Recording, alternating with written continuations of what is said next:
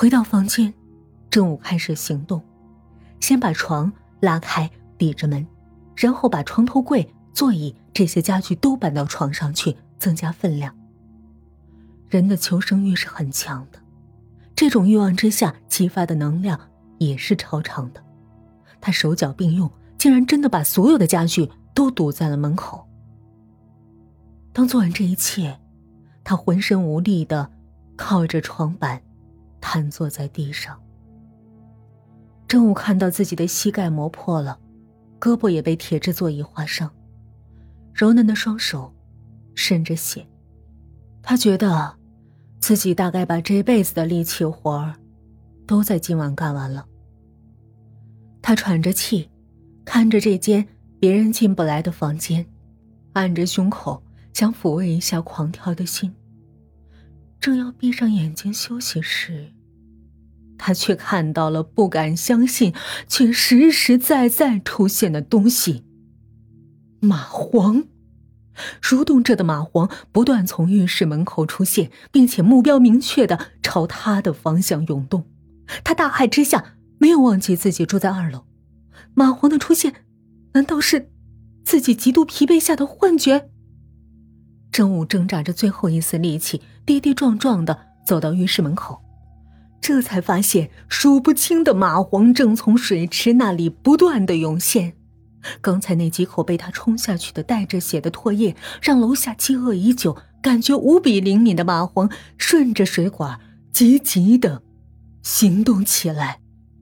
绝望惊恐的他，看到线条优美、肌肉匀称。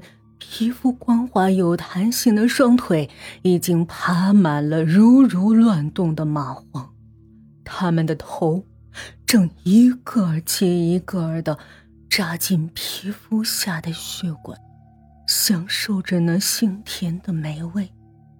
他顾不上恶心作呕，双手乱动的去拔，但他很快双手就被蚂蟥密密麻麻钉满。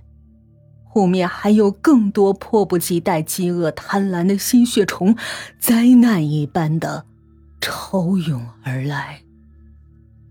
周正的房间里，这盘竟然是和棋。周正看着收拾棋盘的老仆，笑道：“ 没想到。”清晨，寒星隐去，日光出现，主仆二人发现。一楼和三楼的客房空空如也，至于二楼客房的房门，却怎么也推不开。绕到楼后，架上梯子，透过窗户看到了抵着门的所有家具和躺在地上的正午。还好，他看不到自己死后的模样。血液吸光后的身体干瘪发皱，曾经花瓣一样柔嫩的光滑皮肤上。密密麻麻布满着蚂蟥留下的吸盘。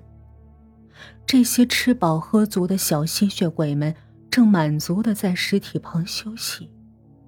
看上去已经完全变形的正午，仿佛躺在一张蚂蟥地毯上。老婆按照周正的吩咐，拿来工具敲碎一扇玻璃，伸手进去拔开插销。然后二人从窗户跳进房间。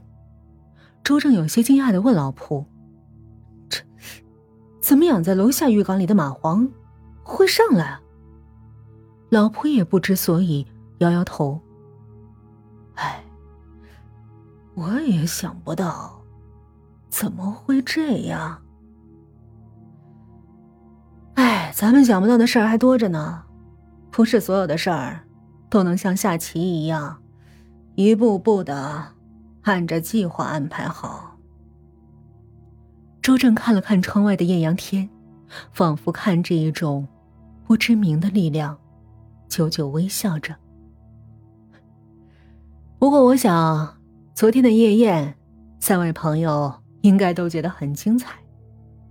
这些与众不同的菜肴可以挣大钱，可以写出精彩的评论，也可以稍加改变。做出类似的东西，我可是用心烹调的呢，希望他们都能满意。老婆点点头。是啊，我们可是精心准备的呢。而且那口大锅，我昨晚儿刚刚补好了。嗨，大家好，我是余音，欢迎微信搜索公众号“恐怖小姐姐”，能听到余音更多的有声作品哦。也欢迎您私信小鱼和我一起交流，记得微信公众号是“恐怖小姐姐”哦。